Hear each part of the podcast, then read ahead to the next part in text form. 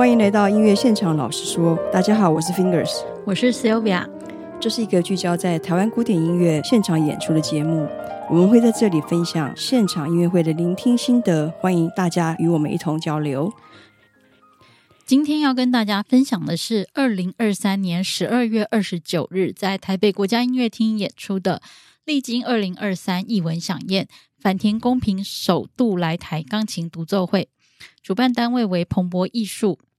演出者为坂田公平，上半场曲目为肖邦降 A 大调第六号波兰曲英雄作品五十三，肖邦 F 大调圆舞曲作品三十四之三，肖邦 F 大调马祖卡风格轮旋曲作品五，肖邦流畅的行板与华丽的大波兰舞曲作品二十二，下半场曲目为。肖邦 G 小调第一号叙事曲作品二十三，肖邦 F 大调第二号叙事曲作品三十八，肖邦降 A 大调第三号叙事曲作品四十七，肖邦 F 小调第四号叙事曲作品五十二。今天我们再次邀请最美丽的 Zoe 来跟我们一起分享坂田公平。欢迎 Zoe，Hello，嘿嘿，这个开场不错，随时都在更新中，更新中这样子，谢谢啊、哦。好，那就大家来谈谈为什么会买这场音乐会吧。哎，我先来，我先来。坂田公平是二零二一年嘛，哦，那是华夏，为什么我们可以感受得到你对他的热爱？我现在要让自己回到，再把这个对这个转快转回到二零二一年那个现场。他是当年华沙国际肖邦钢琴大赛的二奖得主。那一年我比赛，我追的真的超级认真的。我甚至我记得我是从第一轮就开始追，嗯，每天晚上都在看你那个直播。呃，有有在看直播，没睡觉。而且我觉得他们的这次的那个效果做的很好嘛，他们整个的那个影音设备啊弄的都非常好。然后你会不会看到很多网友会在旁边，就是一边看直播一边。在那边讲，他们觉得你弹错哪几个音啊？是觉得很有趣的。那那一年，我真的很喜欢梵天公平，他每一轮的弹奏我几乎都听了。然后我觉得我很喜欢他肖邦，有一种很轻松写意的特质，很生动。为什么会这么喜欢他这种轻松写意的特质？就是因为我觉得这样的特质。在以前会比较少听到，那在这一届倒是听到有好几个演奏者是会朝向这种比较健康、非常轻松、很生动，那甚至还会有一种爵士乐般的这种即兴趣味，这种很自由、挥洒、很青春的肖邦，我很喜欢。那我记得印象最深是决赛那一场，就三场我不知道大家有没有听了，当时从头到尾每个这个上去弹的我都听了。坂田公平他在弹肖邦第一号协奏曲的时候。我在他的音乐里面感受到肖邦音乐带给他喜悦，感受到在音乐里面好像在游戏玩耍，不是那么认真，但是又是非常非常的喜悦的这种感受，好像在说，不论比赛结果怎么样啊，他都很享受这个舞台，享受这个场合，给弹给这么多人听。所以我在电视机前面完全被他这种情绪感染，感受到十足的满足。当然不能否认啊，大赛首奖得主刘晓宇的演出也非常精彩，非常出色。但是我还是比较喜欢坂田公平啊。那后来他得了二奖嘛，那他很开心。那我觉得他这话 并不假，因为我觉得他在也决赛里头，我的确听到他的音乐有这样的心情，就是开心的心情。后来陆续呢有更多的访谈，他也会跟大家一直分享说他怎么准备这个大赛的过程。我觉得大家都听听到他准备大赛过程，会觉得非常非常的惊艳。原来他是这样的准备，包括研究过去几届大赛曲目怎么安排会比较吸引人。还有怎么样设计这曲目也比较适合自己，还有怎么去诠释音乐让评审对他的印象深刻，甚至还有他梳个那个武士头嘛，哈，如果他大家都更记得他，完全是非常有系统、有策略来准备大赛。所以我读他分享这些过程，哎，我真的觉得，哦，原来他是这样子，原来他不是我想象中那么的随性啊，好像是跟着感觉走，跟着灵感走的那样子，这种随性的钢琴家。在听他弹琴的时候，完全听不到有在刻意雕琢一些什么。嗯，但是我觉得一个很重要一点就是，我们听不到一位钢琴家在雕琢的痕迹，并不表示他在弹奏的时候从来没有去思考要怎么样去铺陈、怎么样去布局，而是他的这些精心设计呢，完全已经内化。嗯，所以就像呼吸一样，你不会去想我要怎么呼吸，这么的自然。所以我觉得他的肖邦这种清新自然这样的特色，是我觉得他最大的一个特点。那他没有拿到首奖，但他是很多人心目中的第一名。我也觉得他应该是冠军。所以彭博后来发布说邀请他来台湾首演这个消息，哦，我非常非常兴奋，就想那天一定不能够，因为我知道那个可能会秒杀，所以我真的 非常认真，在十二点就下单这样子。嗯，但是我倒没有像 Fingers 这么认真啊，全程参与那个二零二一。肖邦钢琴大赛的那个现场转播，但是我事后有看了一些录影哦。那我对于反田的那个整个印象啊，就感觉他是一个嗯有话题的人物。嗯，对啊，第一个就是因为他得了第二名嘛。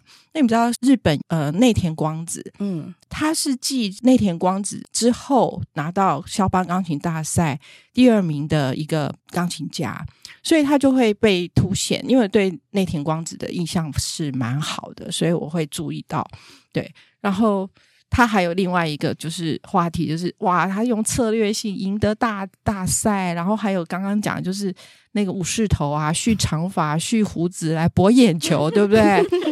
对，所以就是对这个人就觉得嗯很好奇啊。他后来是不是又跟那个呃第四名小林爱史传出喜讯啊？对不对？好多话题，那我也要去看看这号人物，因为。搞不好这次音乐会又有新的话题。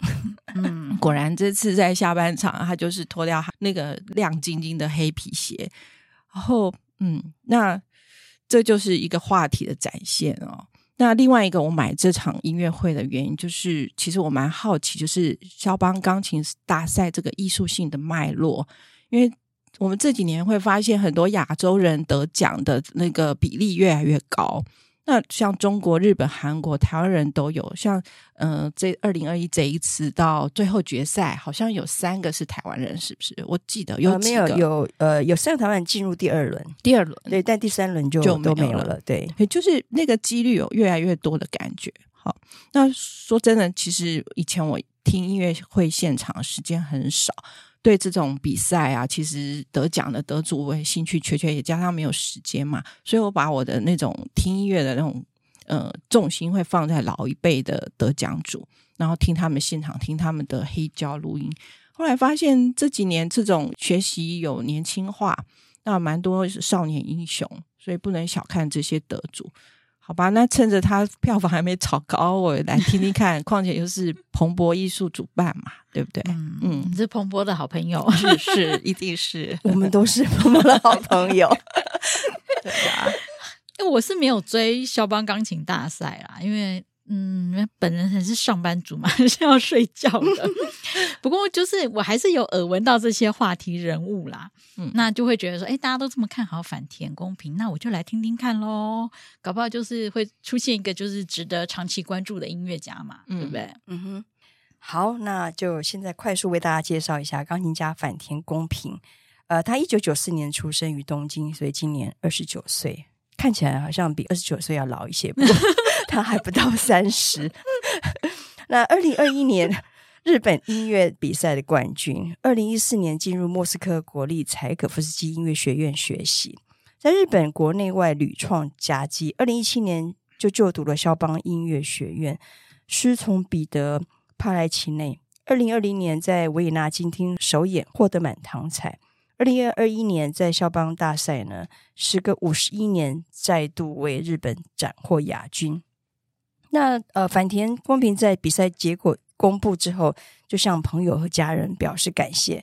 他说：“这是高兴的无以言表，这是所有努力化作成果的瞬间。”他表示，为了能够演奏出响彻整个音乐厅的声音，他锻炼身体。呃，对于向后扎起的头发，他说这是为了给人留下日本武士的印象而设计的发型，其实，在挑战肖邦国际钢琴大赛之前，反田公平早已经是音乐界冉冉升起的一颗明星。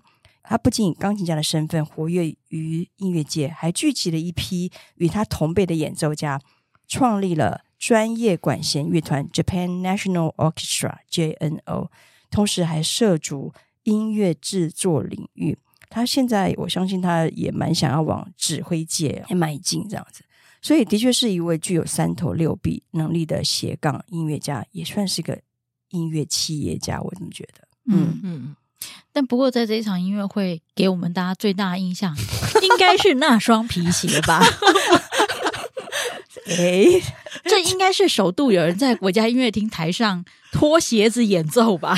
对呀、啊，他这一趴真的是让大家都讨论到不行，真是看很有记忆点吧？对不对？真的，嗯，我不太去想说这是他设计的啦，但是就是，你他就是会随时就会有这种，呃，惊人之举。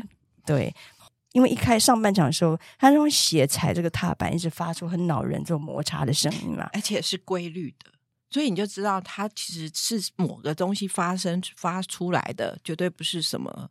就是发现它好像在，它是规律的踩着踏板啊，所以就是那个鞋底，对对对。所以你就当时想说，诶，是不是他在？他是不是嘴巴在发出什么怪怪的声音？结果后来发现不是，就真的是那个摩擦声音。然后，所以他在下半场就干脆把鞋脱了哈。不过我也觉得很很纳闷的一点是，鞋子跟踏板不合的问题，他在彩排的时候居然没有发生，或者是没有发现。所以只能说，正式演出的时候，什么事都有可能发生，这样子。嗯嗯，对啊，我记得中场大家还在讨论这件事情，没想到下半场他真的做没几秒钟站起来，就是把鞋子脱掉了，而且放得很整齐。对，嗯，对，他穿袜子就弹琴了嘛，然后。然后下半场大家也还蛮喜欢的。那我还真的头一次在音乐厅看到有一个人穿着袜子在那边 进进出出，不是进进出中场那个谢幕的时候，他还是穿着，对不对？幸好他有穿袜子，嗯、因为我知道现在很多流行就是不穿袜子的。你看光着脚丫，那话题性就更高了。所以我下半场听叙事曲，几乎是盯着鞋子在听的。哇塞，很不专心哎、欸。对对对，这一场音乐会就是让我们体验到，原来鞋子的这么有威胁性。但不过，我觉得可能就是这个比较破格的手法吧，策略，嗯，或者是意外，呃，就这场音乐会上下半场有截然不一样的表现呐、啊。对，对，好，先说我不爱的上半场。这个曲目设计蛮特别，它一开始就是第一首句子端上来的，居然就是耳熟能详的降 A 大调第六号波兰曲，就是作品五十三。这首曲子通常都是放在最后一首，嗯，因为是这种比较亢奋一点的曲子，技术性很高，技术性对。对。对，所以一开始就上来，他的技巧老实说是真的很不错啦，嗯、听得出来，就是他这种轻重强弱做起来是很鲜明的，嗯嗯。只是说，我自己在听的时候，就会觉得，哎，觉得听着听着，怎么有一种说不上来的贫乏感？就是我觉得它这很像是内容空洞，就很像是你知道那个现在有很多那种外外表很漂亮的鲜奶油蛋糕，但是切下去里面又是松软无味的海绵蛋糕而已，这样子 就是有这种感觉。就是它的技巧是有很华丽，是很漂亮，然后也做得很好。但是没有什么内涵的感觉，然后我心里就想说：哈，不会吧？会不会是肖邦大型大赛比赛的这么嗯，这得主的程度是这样吗？然后我就想，哦，没关系，第一首而已，要有耐心一点，人家搞不好还在热身而已哦。OK，嗯，对啊。结果是，哎、欸，我上半场听完怎么都 感觉都是这样，而且但是全场鼓掌的非常热烈，很多人爱呀。对，我就怀疑是，嗯，这是我自己的问题嘛？嗯，所以我们后来马上出来中场的时候，立刻聊了一下，原来我们都有共识，原来我们三个人对上半场都不太满意。嗯，对，对啊，这次都是肖邦的曲子，而且。这些曲子好像是上半场是大赛弹过的曲子，对。那第一首我就特别听他的附点的表现，因为肖邦嘛，那他中规中矩的弹法，我觉得还蛮喜欢的。那有一点点弹性，有点 Q 度。但是到了那个这首曲子的第二个间奏曲，诶，应该有一个有一段有一个固定低音的八度，发咪瑞哆，发咪瑞哆，发咪瑞哆，那个嗯嗯他的右手就就节奏就开始不稳定。那这一首我就想说，那既然是肖邦那时候比赛的曲子，我就回去看影片。其实他真的在比赛的时候弹的比较好，尤其是在我说的这个不稳定节奏的这个乐段，弹的真的比现场好。那第二首圆舞曲音色，我是觉得还不错，有那种大珠小珠落玉盘的味道。那声音也蛮剔透的，嗯。那第三首之后，我就开始听到咕噜咕噜咕咕咕咕的声音，就是那个木头啊，然后踏板不是木头啊，你会听到那个木头一就那嗖嗖嗖那种旧木头、旧旧家具那种摩擦的声音。那我猜就是踏板。那接下来就开始听到皮鞋，叽叽叽叽，然后好像就是好像宝丽龙，怎么有这么大声？我都有被干扰，那他一定也被干扰了，对。所以想赶快把它结束掉。对呀、啊，他首演这一场的曲目全部都是肖邦。嗯、那我其实是更希望他能够弹不是肖邦的作品。后来连友就提醒说：“哎，他开始开的开出来的曲目不是这一套啊！刚开始原本先公布的曲目是包含了拉赫曼尼诺夫第二号奏鸣曲，还有 Scriabin 的曲子。但是不知道为什么呢？后来他全部都换回全部肖邦的乐曲。”然后后来我去查了一下，这套曲目在二零二三年的时候也在不同的国家巡演过。那整体来说，这场音乐会他的演奏是非常有个人特色。我也觉得他音乐有很强的说服力啊！你知道上半场结束，大家真是非常非常的呃疯狂拍手，表示他们大家都听得非常的过瘾。这样，那我也觉得他的技巧非常非常的好，他可以做到所有所有的事情，可以感觉到他很清楚。知道他该怎么弹，观众会为他疯狂，所以他把音乐里面的抑扬顿挫做得很极致，就推到一个最满的状态。那上半场这些都是大赛弹过的，相信他是那种睡觉睡到一半被挖起来都可以弹的曲子，根本不需要练那样子。所以我觉得他弹的很有自信。然后还有展现出锋芒外露的的锐气，这个锐气是我在大赛里面比较没有听到的。我在大赛里面听到是一个比较怡然自得的，这个我觉得他就是我要表现，让你知道我很棒。那大赛那时候清新洗练的印象，跟在这场呃现场的那种感受是完全不一样的。反挺公平。那听完上半场，呃，先不要讲那个鞋子发出怪怪的声音吧。整体而言，我有一种。感觉就是简单讲，就叫做失落感了，因为他的确是我心目中的第一名。那我觉得搭讪的时候，我觉得他是个艺术家，但这个现场谈的，就让我感觉他像是个众人吹捧的明星啊，因为他每个乐句感觉都像抛光过，而且还上过漆，然后就接下来就涂上很多梦幻的色彩。因为你表情当然是非常丰富，但我却没有感受到内心里面对这些音乐真正的爱。还有那种情感，有一种是去刻意去雕琢，然后为赋新词强说愁这样的感觉。所以他这个上半场，我觉得弹的好像我讲好像好像很尽兴很热烈，但是听在我耳里却感觉是那种开心火热，是用演演出来的，而不是一种很真心的感觉。嗯，所以整体来讲，上半场的曲目，我觉得他弹的很花俏。比较没有很深刻的感觉。如果说一定要说哪一首曲子是我比较喜欢的，应该就是 F 大调马祖卡风格轮旋曲那首，呃，有一点融合了肖邦的优雅，还有莫扎特的趣味性。这首我觉得我听的是觉得哎，还蛮喜欢的这样子。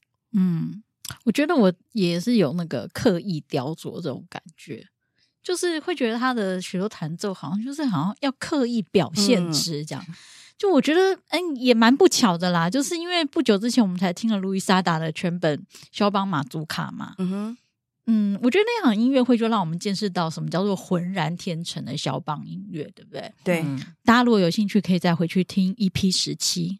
那，嗯，所以相较之下，因为时间真的才不远啊，一个多月而已。在 听到这一场的时候，就会觉得天哪，复杂很有一点多。对，就不是那么的顺畅舒服啦。我觉得这是真的蛮明显的一个对比。嗯，对，蛮明显的。对，所以后来呃，Zoe 在跟我们聊的时候，他突然讲到很有趣，他说听黑胶 M M 唱头。我以前 Zoe 跟我们讲到什么什么 M M 唱头、M C 唱头，你为什么会用这样的呃想象去？去刚好这件事，刚好那段时间我就在玩 M M 跟 M C 的唱头的不一样嘛。那你们就提到说，哦，那个呃，现场感觉像抛光上过漆，然后有一种好像就是有一点刻意去雕琢。嗯，对。那刻意这种唱头，就是我们讲的，就是 M C M C，它就看起来就是有画了眉毛、画了那个眼线，然后化妆过的美女。那我不要讲说一般女啊变不一样，但我就讲美女。MM 唱头呢，它就是比较朴实，那他没有擦那些有粉的东西啊，在脸上还是感受到它的美啊。所以这就是 MM 跟 MP 的差别啊。那都一样，都一样是美女，但是味道不一样。哦，我懂了，因为我家用的是 MM 唱头，所以难怪 听这个比较 MC 唱头的坂田功明听起来就觉得不太舒服。这样 真的，所以嗯，结果我记得中场的时候是调音师是真的超紧张的，立刻冲上去，哦、对不对？对，对超紧张，立刻冲，嗯、因为我们他应该是一开始以为是踏板的问题，对，所以调音师超级紧张的，马上冲上去调整踏板，这样。就本来想说，哎，这样应该 OK，结果没想到下半场反田上来之后，他试了一试，结果就去脱鞋这样。对，好，但是这个脱鞋啦，我觉得这件事情也真的是蛮，嗯，蛮有勇气的啦，应该这样说，嗯，对，因为他这一脱了之后，我觉得他这个人有点像被解开封印，他下半场弹奏的整个风格就完全跟上半场就完全不一样了。嗯，没有，是不是因为比较像在家里弹琴 自在一点嘛？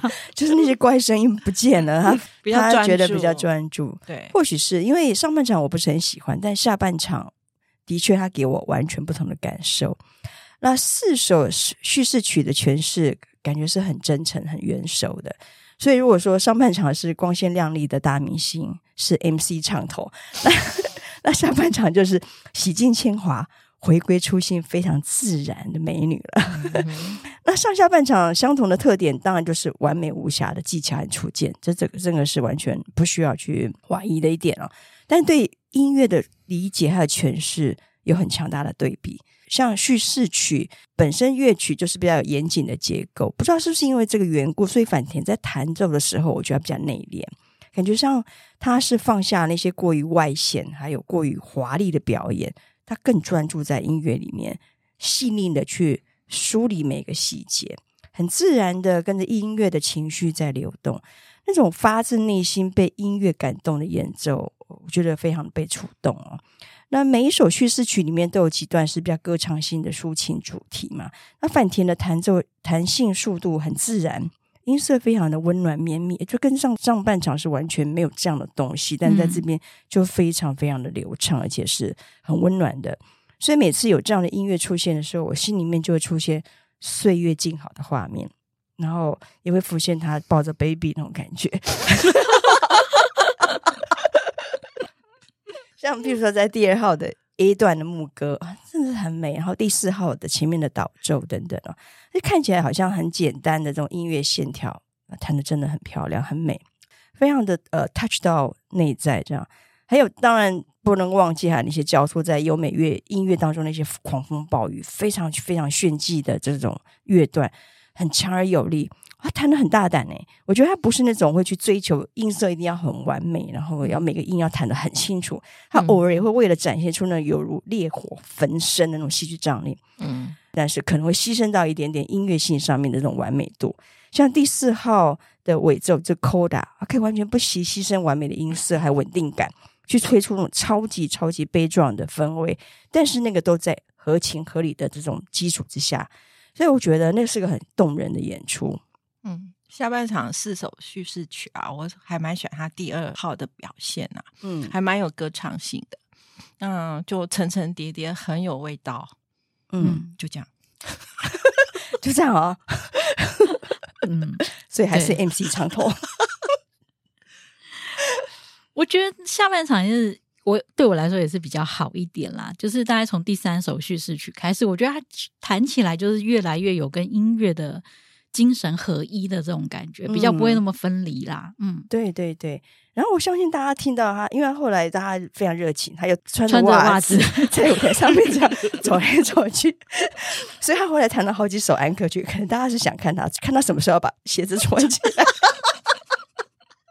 真的，我也在等。所以他弹了五首安可曲，不过他安可曲弹的真的超级棒的，甚至比我本来就还算蛮喜欢的下半场。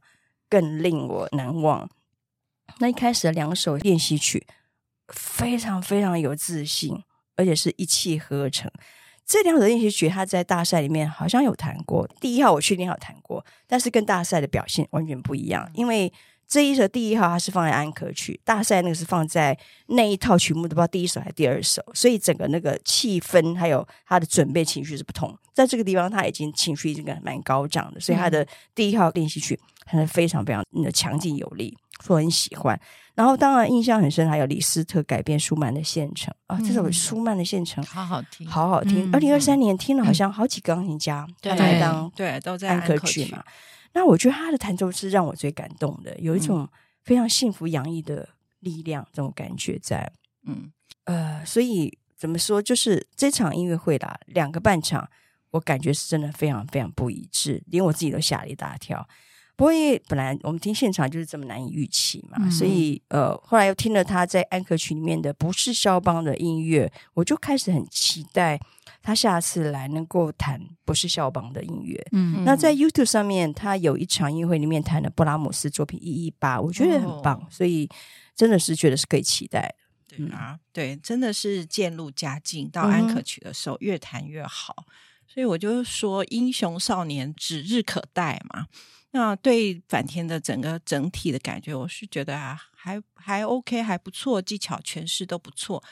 但我觉得少了一点点韵味跟强弱起伏。我说的那种韵味是好酒沉瓮底这种需要时间熏陶的沉淀的味道。也许有机会再经过一些不同的作曲家的历练啊，看过大山大海，也许真的指日可待。他如果指挥之后，他对音乐的那种感受更深的时候，那内敛的感受就会不一样了。嗯、那。毕竟他也是经过肖邦钢琴大赛过关斩将到第二名嘛，他必必定有他过人之处，所以我说英雄少年指日可待啊。嗯，对，嗯嗯，我觉得比较不幸运的一件事情，就是因为他这场音乐会的前一天刚好是齐博斯坦的 独奏会。大家可以去听听我们上一个 EP 哦，就知道我们全场对齐博斯坦的音乐有多满意。紧接着隔天就听反田公平的这个演奏，真的是又是一个活生生的对比啊！嗯，对。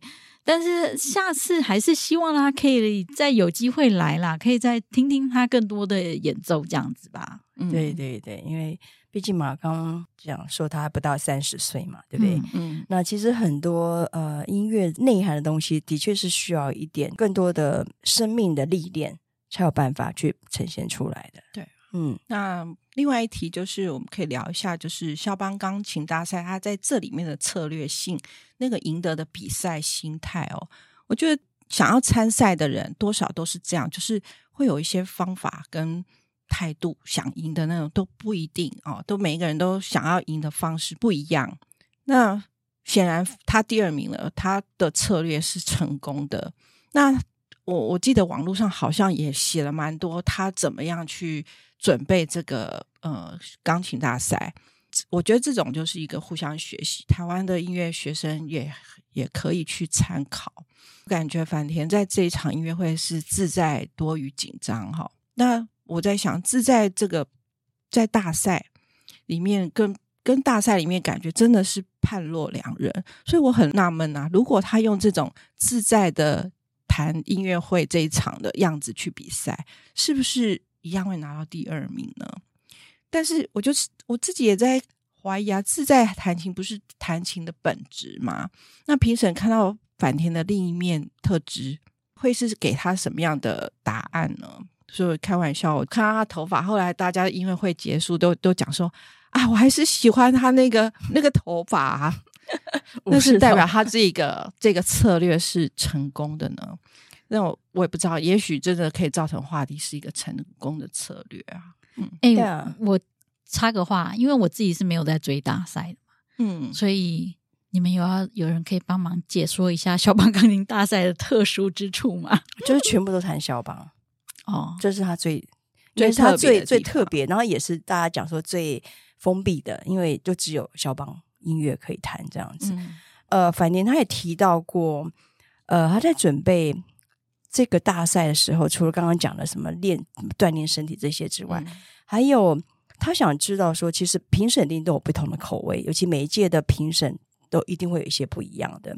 那他提到第一轮之后，他就看到到底是哪些人能够进到第二轮，有两种特色的人会进到第二轮。第一种是非常有自己的风格的，特色非常明显的；第二种人是弹的非常的传统的，非常非常好的那种走要走传统派的。这两种人会进到会进入到第二轮，然后他就在想说，那他应该怎么继续表现？比如说，他一直觉得弹出自己的特色，他一直都对他来讲都不是困难的一件事情，因为他弹琴都很有自己的特色。但是他觉得弹肖邦不能够只有自己的特色，还必须要有一些弹肖邦的方法。在波兰学习的时候，他们老师有告诉他很多怎么样弹肖邦音乐的方法，所以把这两者去结合。所以我在想，他在他在比赛的时候弹的就是这样的风格，而在这一场的，尤其是上半场，我甚至也觉得上半场是很刺激的自他自己风格的呈现。下半场他又有一点把在波兰学到这套方式融合进去，跟他自己的特色又融合为一，又呈现出另外一种样貌的反田。所以这个是蛮有趣的。不过我也始终也觉得音乐艺术跟策略这两件事情事实上并不抵触。我觉得的确是要有策略的，让大家去认识这个音乐家，呃，去更愿意去听他在表现什么，这样。嗯，对，那对肖邦钢琴大赛就是以肖邦为主嘛，还有一个特色，我记得还有个是五年一次。哦，对对，对，它的时间特别长，是好，然后所以才被称为音乐界的奥运。它好像就是一个选手，只要你过了这个呃几名，你大概就是。后面你只要持续，你就可能就是飞黄腾达，而且很很多人当场就会来找你录音了。嗯，很多是得奖是这样子。那第一个，他也有一个，接下来他还有一个年纪的限制嘛。好，然后再就是呃四轮的比赛，第一轮是弹夜曲、练习曲、诙谐曲，就是要看你基本的嗯、呃、技巧。嗯，好，那第二轮就会弹叙事曲、前奏曲、圆舞曲、波兰舞曲，就会比较会是呃波兰它本身的那种节奏的感觉的，就是你要能够贴合到波兰他们那种舞曲的形式。第三轮就是即兴曲、呃奏鸣曲跟马祖卡，所以二跟三几乎已经要贴近波兰那种味道了，最后才是协奏曲这样。嗯，好，这个我是在网络上大概有有稍微看一下，然后评审也是都几乎也是都是很厉害的，甚至有一些是肖邦钢琴大赛奖之前的得主得主来当评审，这样。对，还有他们就是每一每一个轮的嗯、呃、评分方式也会不一样，嗯，好像第一轮是什么 yes no yes no，然后先淘汰掉比较。那个的，就是大家如果 no 很多的，都先淘汰掉。嗯，然后还有二十分制的、五十分制的，对。对，这个大家可以去查。然后我、嗯、我后来就去归纳了一些，就是是肖邦钢琴大赛，它是一九二七年第一次嘛，一直到现在最近一次二零二一，就是这样子几次下来。我们认识的，就是后来我们去听他们的录音，什么呃，阿旭肯拉吉、傅聪、波利尼、阿格里许，对不对？齐宝曼，对，齐宝曼、内田光子这些，其实这些有名的，我们大概这样子再回去看，其实他们在呃录音界或者是大家听现场，其实他们各自都已经走出一条自己的道路。那这几年，我们也很期待说，反田公平在这样子的过程，他也可以开始慢慢走出自己一条路。我觉得这就算是一个，嗯，踏进一个国际级的人物的一个踏脚石啊。这个比赛，嗯嗯，对。那这一届钢琴大赛有一些小小的争议啦，因为以前他们都会有什么奏鸣曲奖、马祖卡奖，啊，然后还有协奏曲奖，还有什么什么特别奖之类。但是这次除了协奏曲奖，协奏曲奖就是第三名的 Masha Gasha Gasha，他今年的好像六月也会来，对对对，贾西亚贾西亚，对贾西亚贾西亚。然后好像有奏鸣曲奖，是不是有？好像有，就是第二名跟反田并列第二，那个钢琴家有拿第二名。然后呃，协奏曲刚刚有讲到了，马祖卡马祖卡奖是由他们的波兰的那个钢琴家那个获得。那比较有趣就是第一名的刘晓宇。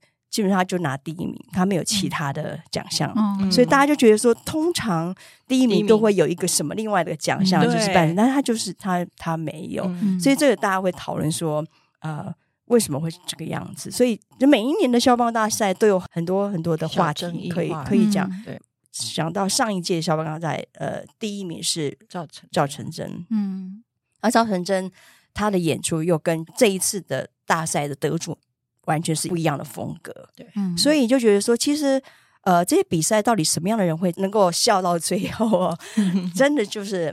我就觉得，当然运气也有关系，还有那一年的评审他们的口味上面，还有他们是觉得这一次的萧邦钢琴大赛，他们希望能够有找那个属于现代肖邦的声音啊，那那又是什么？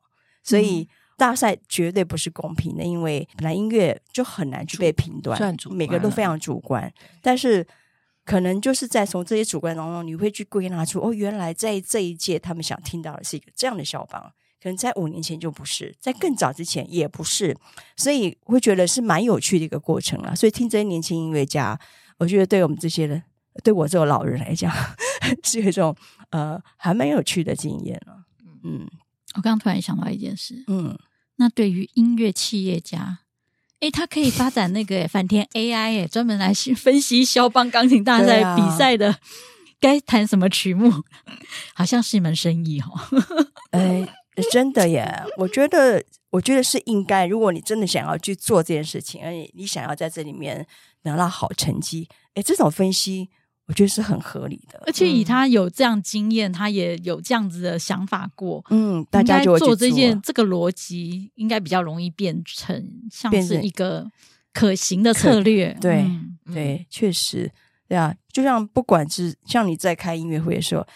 你可能会想，我要怎么样开出什么样的曲目？对啊，光曲目的编排都是一个对、嗯，都要思考。是，所以音乐家嗯，不能够再纯粹只是活在自己的象牙塔里面了，嗯、是需要能够有更多更开阔的方式去经营你想要。你你希望把你的音乐真的要分享给更多人的话，或许在这个时代是必须要做出不一样的转变。嗯嗯，好，好，那下次想要听梵田公平演出什么曲目？当然就是这次他来，本来说要弹，然后没有弹到的曲子，啊，拉赫曼尼诺夫奏鸣曲啊。然后我另外我在网络上看到，二零二四年六月他在 NHK Hall 要弹全部 Scriabin 的作品哦，这个我也很想听。嗯嗯，Zoe 你呢？嗯，如果可以，我就听听看他跟他老婆啊，第二名跟第四名。好，小林爱时的四手联弹，嗯、对，如果可以弹浪漫乐派的舒伯特或布拉姆斯都可以啦。嗯，我觉得应该不错。嗯嗯，好，好，那我就跟两位一样了。我，我醒醒啊！我嗯，没没办法，因为他这一场音乐会让我没什么想法，他特别想听什么这样。